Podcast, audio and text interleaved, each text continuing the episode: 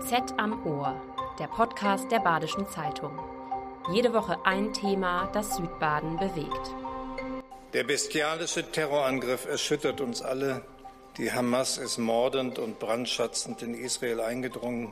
Sie tötet und entführt unschuldige Zivilisten, junge, alte, Männer und Frauen.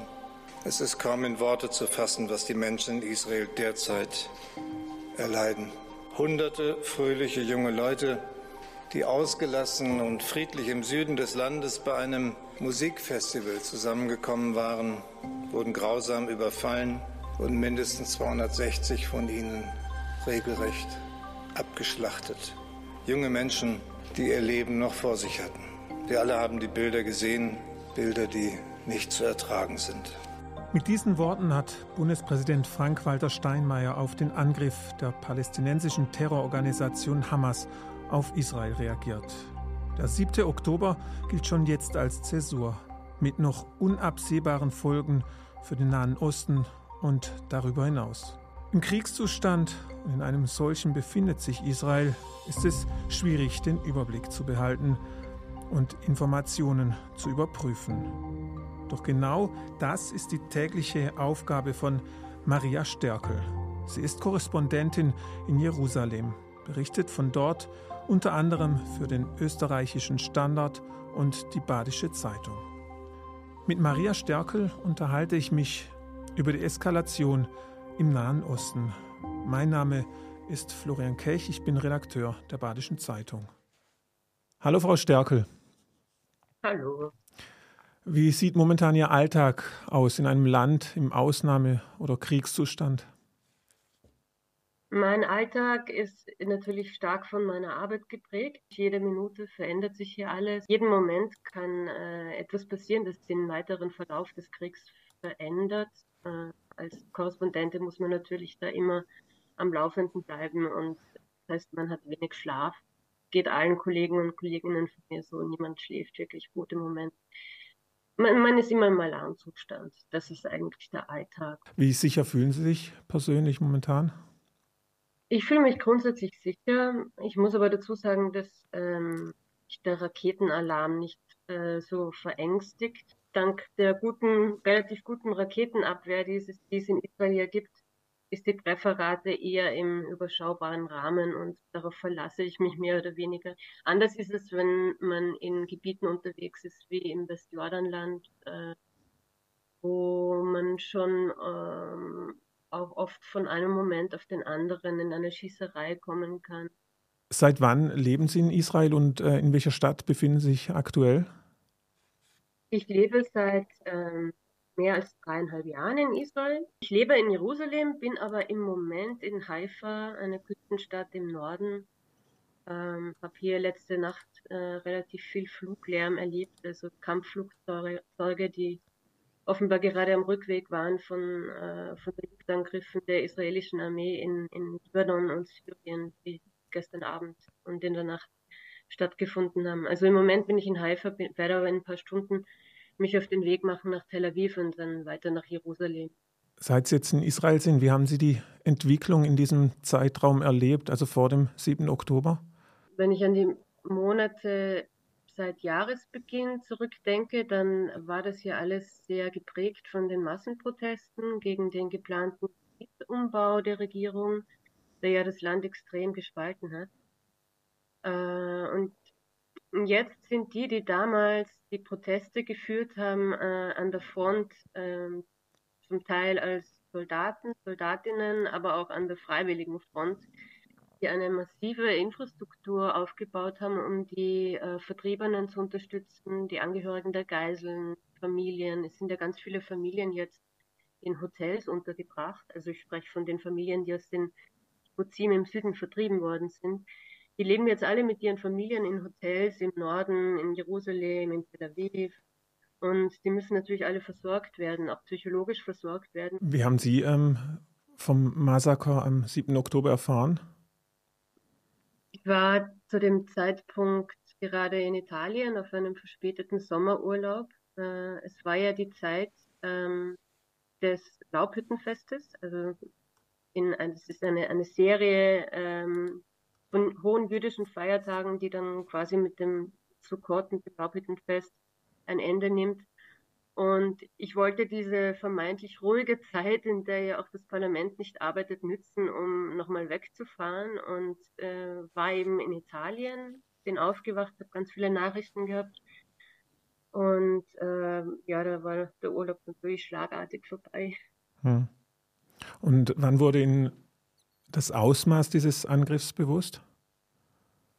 Schon sehr bald. Also die Tat ist war zwar ein sehr starker Raketenbeschuss, äh, ungewöhnlich stark, aber es war vor allem die Tatsache, dass da Geiseln genommen worden sind, einige Geiseln und in den Gazastreifen verschleppt worden sind. Das wusste man ja schon relativ früh und das war schon eine ganz neue Dimension.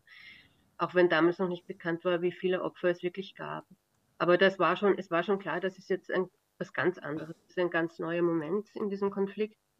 Und binnen weniger Stunden war dann die Zahl der Toten schon doppelt so hoch wie äh, nach den gesamten elf Tagen militärischer Auseinandersetzung im Jahr 2021. Ich weiß noch diesen Schockmoment, wie, wie diese ständigen Updates der Verwundeten, der Toten.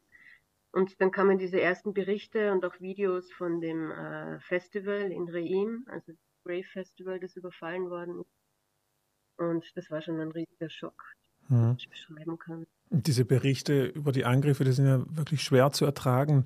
Also Sie sind da ganz nah dran am Geschehen. Es ist auch Ihr Job, aber wie belastend sind auch diese Gräuel für Sie persönlich? Ähm, die Bilder sind belastend. Man sieht ja wirklich brutale Videos. Ähm, das ist leider Teil des Jobs. Man kann aber, man muss aber aufpassen, auch weil man muss ja auch weiter funktionieren in diesem Krieg, der sich ja noch einige Wochen, wenn nicht Monate dauern wird, äh, dass man so auf die eigenen Ressourcen achtet und, und genau in sich hineinhört, wann es genug ist und wie viel man noch verdauen kann. Aber es ist schon äh, dies, vor allem diese, diese Gewalt und dieses geballte Böse, das aus diesen Videos herauskommt, dieses banale Böse, also vor allem in den Kleinigkeiten. Ich will da jetzt nichts beschreiben, aber ähm, also Gewalt gegen Kinder Gewalt gegen hm. Kinder, mhm. gegen alte, wehrlose Menschen ähm, und, und der Hohn, der damit verbunden mhm. ist. Äh, das ist, also es ist vor allem das schwer zu ertragen, mit äh, wie viel Bösen man da konfrontiert wird. Mhm. Das sind die Bilder, aber auch der Schmerz, den die Angehörigen dann in den Interviews mit einem teilen. Also ich habe ja mit mehreren und bin mit mehreren Familien der Verschleppten in Kontakt. Was weiß man über die Situation der Geiseln? Einige wenige wurden ja freigelassen. Ja, man weiß sehr wenig äh, von den Freigelassenen. Weiß man, dass sie zumindest teilweise tief unter der Erde festgehalten werden. Da kann man sagen, das ist einerseits eine gute Nachricht, weil sie dort besser geschützt sind hm. von den Luftangriffen. Aber auf der anderen Seite ist natürlich klar, was die Strategie der Hamas ist. In der Bodenoffensive werden die Soldaten, die israelischen Soldaten ja in diese Tunnel eindringen und die Geiseln dann äh, als, als äh, menschliche Schutzschilder verwendet werden. Ähm, ja, die Aussagen der Freigelassenen muss man auch zum Teil mit Vorsicht genießen, weil manche von ihnen ja selbst noch Angehörige haben, die noch nicht freigelassen sind. Und die sind natürlich nicht äh, restlos frei mhm. äh, zu sagen, was ihnen dort widerfahren ist, weil sie Angst haben, dass alles, was sie sagen, die Sicherheit ihrer Angehörigen gefährden könnte. Hm, man sagt ja auch immer, äh, das erste Opfer des Krieges ist die Wahrheit. Wie schwierig ist es für mhm. Sie, zuverlässige Informationen zu bekommen und wie können Sie diese überprüfen? Ja, es ist vor allem mit Gaza schwierig, ähm, Informationen zu bekommen, die zuverlässig sind weil äh, wir, die Presse, können ja nicht einreisen in den Gazastreifen, die Grenzen sind alle zu, wir können uns selbst kein Bild der Lage machen, müssen vertrauen auf Journalisten, Journalistinnen, die vor Ort sind. Die stehen aber selbst wieder unter hohem Druck äh, der Hamas äh, und sind unter sehr schwierigen Bedingungen unterwegs. 29 äh, Journalisten sind äh, bereits getötet worden seit Beginn des Krieges in Gaza. Also die arbeiten unter extrem schwierigen Bedingungen äh, und dann bekommt man natürlich Informationen von Zivilisten, Zivilistinnen. Das sind, äh, das ist für mich eigentlich die, die Quelle der Wahl, wenn ich mich entscheiden muss, aber die können natürlich nicht, nicht alles bieten. Also man muss auch Zahlen verwenden und wir tun das auch. Ähm, der Hamas, also des Gesundheitsministeriums der Palästinenserbehörde, das durch von Hamas-Leuten dort besetzt ist. Und wir müssen auch mit diesen Zahlen arbeiten, weil wir einfach keine anderen haben. Und äh, es geht in einem Krieg nicht, dass man sich nur auf israelische Angaben verlässt. Man hm. muss natürlich die andere Seite auch sehen. Ähm, Soweit es geht, arbeitet man dann noch mit Angaben der Vereinten Nationen, also der UN-Behörden, die vor Ort tätig sind. Aber ja, gerade mit Informationen aus dem Gazastreifen ist es sehr schwierig. Mhm. Nun ist es ja ähm, das erklärte Ziel der israelischen Regierung, die Hamas bzw. deren Infrastruktur zu vernichten. Wie mhm. realistisch ist dieses Ziel und wie, was bekommen Sie mit? Wie kommt man da voran?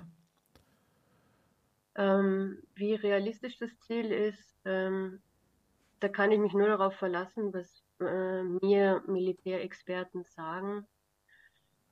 Und äh, ich, ich höre viel Skepsis, äh, aber man muss natürlich Ansagen in einem Krieg auch immer, die Ansagen der Ziele auch immer mit einer gewissen Vorsicht genießen. Natürlich ist da auch viel äh, rhetorische Strategie dabei, äh, um die andere Seite einzuschüchtern. Aber die Hamas an sich zu besiegen, die Hamas ist ja nicht nur im Gazastreifen aktiv, sondern auch im Westjordanland, im Libanon, in Katar, in der Türkei. Also die Hamas zu besiegen äh, geht allein von daher schon äh, nicht so, wie das in der israelischen Strategie offiziell verkündet wird. Und dann kommt dazu, dass die Hamas ja auch in den Köpfen vieler Menschen ist. Also auch das würde man nicht beseitigen können. Es ist schwierig, aber die, der Versuch der israelischen Armee ist jetzt ähm, weiterhin mit Luftangriffen den Boden aufzubereiten für die Bodenoffensive, die ja laufend ausgeweitet wird. Es wird ein blutiger Kampf werden. Hm. Also die angekündigte Bodenoffensive in Gaza scheint begonnen zu haben, aber man, man äh, wenn ich das richtig mitbekommen habe, scheut man sich noch äh, vor diesem Begriff Bodenoffensive. Wie ist da der aktuelle Stand? Man spricht von, äh, von der, den nächsten Level sozusagen, also jetzt in der zweiten, in der zweiten von drei äh, ähm, Ebenen in diesem Krieg, also Stages, äh, jetzt auf, auf Englisch genannt. Ähm, und das deutet darauf hin, dass es, äh, dass die Bodenoffensive begonnen hat. Es ist aber nicht einmal unter Mil Militärexperten in Israel klar, ist es jetzt die Bodenoffensive oder sind das nur Vorläufer, um die Bodenoffensive, die wirkliche Bodenoffensive vorzubereiten. Aber ich glaube, das sagt auch viel aus über die äh, Strategie Israels in diesem Krieg, also dieses Rätselraten über, darüber hat es jetzt begonnen oder nicht. Man will sich so weit wie möglich bedeckt halten, weil diese beiden Ziele, die man verfolgt, es ist ja nicht, geht nicht nur darum, die Hamas zu vernichten, es geht ja auch darum, die Geiseln zu befreien. Und die stehen in einem Konflikt miteinander, ganz klar. Mhm. Und ähm, je mehr man preisgibt an äh, der eigenen Kriegsstrategie, äh, also auch der Hamas preisgibt, desto schwieriger wird es, diese beiden Ziele parallel zu verfolgen. Und deshalb versucht man so weit wie möglich, äh, sich nicht in die Karten schauen zu lassen. Mhm. Der Angriff hat ja Israel unvorbereitet getroffen. Inwiefern gibt man auch der Regierung die Schuld daran? Das ist ganz eindeutig, dass, die, dass das an der Bevölkerung nicht vorbeigeht, wer die Verantwortung trägt für dieses Versagen. Also als Versagen wird es ja auch wirklich vom, von der Armee äh, bezeichnet. Die hm. Armee hat dafür schon Verantwortung übernommen. Armee und Geheimdienste haben gesagt, sie übernehmen die Verantwortung für das Versagen der Aufklärung im Vorfeld des 17. Oktober. Von der Politik hört man sowas nicht, beziehungsweise von Benjamin Netanyahu hört man sowas nicht. Und das macht extrem viele Menschen zornig. Man sieht es jetzt auch jedes Mal, wenn sich ein Minister, eine Ministerin irgendwo blicken lässt, dann werden sie von den Protesten empfangen. Sogar der Gesundheitsminister, der in ein Krankenhaus geht, um dem medizinischen Personal zu danken für ihre Arbeit in den letzten drei Wochen, wird lautstark ausgebuht und, und, wird gesagt, äh, du hast hier nichts zu suchen, äh, ihr seid schuld an allem, nur wegen euch konnten wir überhaupt in diese horrible Situation kommen, weil ähm, man darf nicht vergessen, dass gerade im Gesundheitssystem ähm, der Zorn auf die Regierung im Zuge des Justizumbaus schon so hm. groß war, dass, äh, dass, es, dass sich ganze WhatsApp-Gruppen gebildet haben von Ärzten mit mehr als 1000 Mitgliedern, die gesagt haben, wir, wir verlassen jetzt das Land. Wir Ärzte sind sowieso auf der ganzen Welt gesucht. Wir suchen uns jetzt Jobs in Europa, wir suchen uns Jobs in den Vereinigten Staaten, weil diese Regierung nur daran denkt, ähm, das äh, Justizsystem zu zerstören, das ja auch äh, die Unabhängigkeit der Krankenhäuser von der Politik äh, gewährleisten soll. Und jetzt sagt man, wäre diese, äh, diese monothematische Regierungspolitik, hätte es die nicht gegeben, dann wären wir besser gerüstet worden äh, hm. für dieses Massaker. Stattgefunden hätte es natürlich trotzdem. Also verhindern hätten, hätten man das nicht können, aber man wäre zumindest besser aufgestellt gewesen, um diese Angriffe abzuwehren. Normalerweise, wenn so ein Angriff stattfindet auf ein Land, dann ähm, schweißt es ja auch die Bevölkerung zusammen. Das Land war ja wegen der Justiz, Justizumbaus extrem gespalten. Ich sehe, dass dieser Spalt jetzt extrem schnell im Zuge des, äh, dieses Schocks angesichts des Massakers äh, überwunden nicht geglättet, aber, aber jetzt vorübergehend zumindest überwunden wird, weil man sagt, wir, wir müssen jetzt zusammenhalten, aber die Regierung ist davon ausgenommen. Vor allem Netanyahu. Er mhm. hat ja, er hat, er hat ja ähm, mehrere Mitglieder der Opposition äh, in die Regierung geholt, um eine Art Kriegskabinett zu bilden, vorübergehendes, äh, um diesen, diesen Zorn ein bisschen ähm, abschwellen zu lassen in der Bevölkerung weil er sehr erfahrene ähm, Armeeleute auch in die Regierung geholt hat. Also den ehemaligen Verteidigungsminister, früheren Generalstabschef. Und damit versucht er jetzt, also versucht Netanyahu jetzt ein bisschen ähm, die Wogen zu glätten, aber am Tag danach, also am Tag nach dem Krieg, äh, wird er zur Verantwortung werden. Mhm. Äh, schauen wir mal nach äh, Gaza. Was bekommen Sie damit von der Situation der Menschen? Was ich von meinen Kontakten in Gaza höre, ist vor allem diese, dieses Leid, weil jede Familie Angehörige verloren hat, zum Teil ganze Familien ausgelöscht worden sind. Ich habe schon erzählt von, von den 29 Journalisten, die auch getötet worden sind. Das ist nur ein, ein kleines Zeichen, wie, äh, wie es quer durch die Bevölkerung geht einfach. Und jedes Mal, wenn ich äh, neue Bilder sehe von Getöteten, die Angst, dass da jemand dabei ist, den ich kenne. Gut vernetzt im Nahen Osten ist auch Rudolf Ruck. Seit 2009 ist der gebürtige Schwarzwälder für verschiedene Friedensorganisationen in Israel im Einsatz. Als Landesdirektor der Deutschen Gesellschaft für internationale Zusammenarbeit in Palästina pendelte er zwischen Jerusalem, Gaza und dem Westjordanland. Zuletzt arbeitete er im Nahen Osten für Pax Christi. Der katholischen Organisation wurde in der Vergangenheit von verschiedenen Seiten vorgehalten, den Nahostkonflikt zu sehr aus der palästinensischen Perspektive zu betrachten.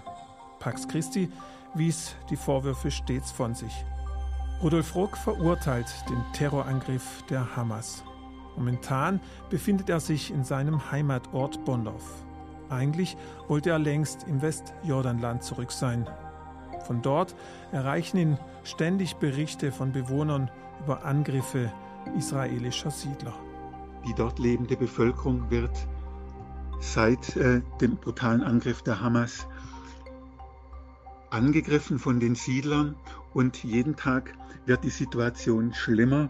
Es gibt Ortschaften, die sind schon vollständig geräumt, andere Ortschaften haben äh, gestern ein 24-Stunden-Ultimatum bekommen, ihre Ortschaften zu räumen. Weigert sich jemand, äh, wird äh, Gewalt angewendet. Die Wasserversorgung ist in den gesamten South Hebron Hills, auch in anderen Regionen des Landes, durch die Siedler und Armee zerstört. Sie haben keinen Zugang mehr zu Feldern, zu Weiden. Das heißt, das Vieh muss in Ställen bleiben, da gibt es aber kein Futter und kein Wasser. Die Olivenernte steht an. Die Olivenbäume können nicht geerntet werden, weil sie die Dörfer nicht mehr verlassen dürfen. Die lokale Energieversorgung in der Regel über Solarpanelen ist zerstört worden und Schritt für Schritt werden die Wohnhäuser zerstört. Wenn Menschen sich weigern, wird zum Teil unter Schusswaffeneinsatz vorgegangen, um sie zu vertreiben. Dadurch, dass ich über meine Arbeit alltäglichen Kontakt habe, sowohl zu den Bauern, den Bauernfamilien und äh, einheimischen Aktivisten und Amtsträger, bekomme ich eben alltäglich mit, wie die Situation ist. Und es sieht so aus, wenn der Krieg in Gaza weitergeht und in dessen Windschatten diese Operationen durch Siedler und Armee fortgesetzt werden, werden bis in ein paar Wochen diese C-Gebiete in der Westbank, was 60 Prozent der Fläche ausmacht, nicht mehr von Palästinensern bewohnt sein. Das heißt, dass diese jetzt wieder äh, zur Sprache kommende Zwei-Staaten-Lösung gar nicht mehr möglich sein wird, weil dann die Siedler einen Großteil des zukünftigen Staatsgebiet eingenommen haben werden. Uns erreichen auch Berichte aus dem Westjordanland. Ähm, da gehen israelische Siedler offensichtlich gegen palästinensische Bauern vor. Äh, was haben Sie von diesen Erzählungen mitbekommen? Mm, ich war letzten Donnerstag unterwegs in mehreren Dörfern, die von dieser Gewalt betroffen sind. Es sind teils ähm, ganze Dörfer schon vertrieben worden, teils wurden Dörfer bedroht von diesen radikalen Siedlern, dass äh, ihnen dasselbe passieren wird, also dass eines äh, frühen Morgens bewaffnete Siedler kommen, sie vertreiben werden und äh, die Bauern in diesen Dörfern wollen vermeiden, äh, dass sie schlagartig das Dorf verlassen müssen und versuchen eben präventiv schon alles zu packen, ihre Ställe auf, auf Wagen zu verfrachten und äh, in eine andere Gegend zu übersiedeln, um vor den Siedlern sicher zu sein. Aber, aber das ist, ähm, ist ein, ein schwieriges Unterfangen, weil, weil die Siedler sich ausbreiten. Aber das ist, merkt man richtig, dass so im Schatten dieses Krieges und im Schatten der medialen Aufmerksamkeit, dass gewisse Gruppen das jetzt ausnutzen und ihre Strategie, die sie vorher schon verfolgt haben, nämlich sich Land äh, anzueignen, das Palästinensern gehört, dass sie, dass sie das jetzt besonders besonders kräftig äh, verfolgen. Für sie ist es einfach auch so ein, ein, Kanal, um mit ihrer Wut umzugehen, die mhm. sie seit dem Massaker des 7. Oktober haben. Jeder findet dafür andere Kanäle und sie finden es der Gewalt. Gibt es eine politische Reaktion auf diese Angriffe in Israel? Immer, ja, in, Friedenszeiten gibt es immer wieder, vor allem wenn es äh, schlimmere Angriffe sind mit vielen Verletzten und brennenden Häusern, dann gibt es Verurteilungen, hin und wieder auch parlamentarische Debatten. Es ist auch ganz klar schon vom Generalstabschef als Terrorismus bezeichnet worden, als jüdischer Terrorismus. Aber das sind Friedenszeiten, ähm, in denen das ein Thema ist. Und im Moment ist das wirklich, äh, gibt es eine andere Priorität, ganz klar. Und hm. die ist äh, im Kampf gegen die Hamas in Gaza. Mhm. Äh, nun raten die USA Israel zur Besonnenheit. Auch die EU hat äh, humanitäre Hilfe gefordert für die Bevölkerung in Gaza. Wie kommen solche Appelle von außen der Verbündeten in Israel an? Die Armee an sich sagt, dass sie in, in ständigen Verhandlungen steht, auch mit Ägypten, um diese Zufuhr der, der Hilfslieferungen zu, zu gewährleisten. Das Problem ist aber, dass diese Lieferungen natürlich äh, nur dem Süden zugutekommen, äh, des, des äh, Gaza-Flusses, äh, wo die Menschen aus dem Norden ja aufgerufen worden sind und immer noch aufgerufen werden, dass sie sich dorthin begeben. In den Norden, wie viel davon den Norden erreicht, ist, ist unklar. Also Israel hat ganz klar diese Strategie, ähm, jeder muss aus dem Norden, jeder muss den Norden verlassen. Der Norden ist ein Schlachtfeld. Äh, wer noch dort ist, wird als menschliches Schutzschild betrachtet. Welche Erwartung hat Israel an Deutschland? Deutschland, denke ich, zweierlei, aber diese Erwartungen werden, soweit ich sehen kann, auch erfüllt. Äh, dass Deutschland ähm, Israel beisteht, moralisch, äh, aber auch äh, militärisch ähm, gab es ja schon Zusammenarbeiten vorher und äh, dass sich daran nichts ändert, ist äh, dieses Bekenntnis das ist wichtig für Israel. Aber man hat ja gesehen, ähm, gerade in den ersten zwei Wochen, äh, dass Deutschland ja wirklich der, der erste europäische Partner war, der wirklich präsent war vor Ort, der sich eingesetzt hat äh, und wird, das wird äh, der deutschen Regierung in Israel hoch angerechnet. Mhm. Nun gibt es in Berlin und anderen deutschen Städten immer wieder Pro-Palästina-Demos. Nimmt man diese Demos in Israel zur Kenntnis? Ja, diese Demos gibt es ja ähm, in mehreren Weltgegenden. Hm. Äh, je länger der Krieg andauert, desto größer ist hier die Angst, dass Demonstrationen, äh, Propaganda gegen Israel die Stimmung kippen lässt und dass dann auch die, die offizielle Unterstützung Deutschlands nachlässt. Es gibt aber auch Verständnis, Wohlwollen, was diese Demonstrationen betrifft. Und man darf ja nicht vergessen, es gibt hier eine starke Bewegung an Menschen, die sich für die Rechten der Palästinenser und Palästinenserinnen einsetzen. Aber das ist natürlich eine Minderheit, die auch jetzt in dieser aufgeheizten Zeit äh, immer wieder Anfeindungen erfährt. Israel wird ja nicht nur, wie Sie schon gesagt haben, von der Hamas bedroht. Im Norden lauert die Hisbollah, dahinter der Iran. Wie groß ist im Land die Sorge vor einem großen Krieg? Hm.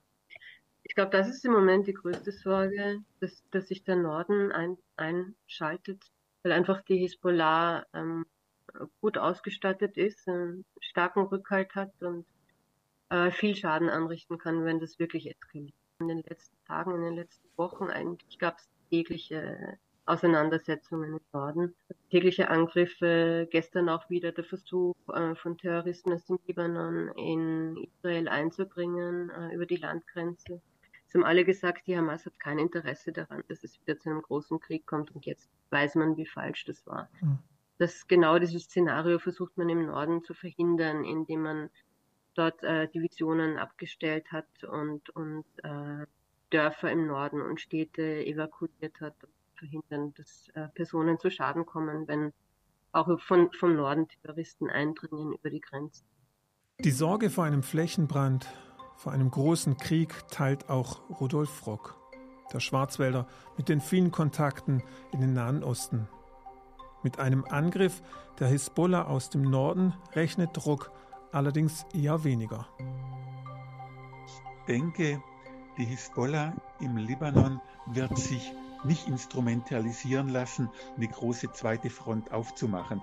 Aus Solidarität mit ihren Waffenbrüdern der Hamas äh, machen die jetzt Scharmützel an der Grenze, äh, die halt auch Opfer fordern auf beiden Seiten, aber nicht zu einer Eskalation führen wird, denn der Hisbollah ist klar, wenn sie ihre wirklich ähm, großen Raketenarsenale, und es sind nicht diese äh, selbstgebauten Raketen der Hamas, sondern das sind ähm, sind halt wirklich technologisch äh, ja sehr ausgereifte Waffensysteme.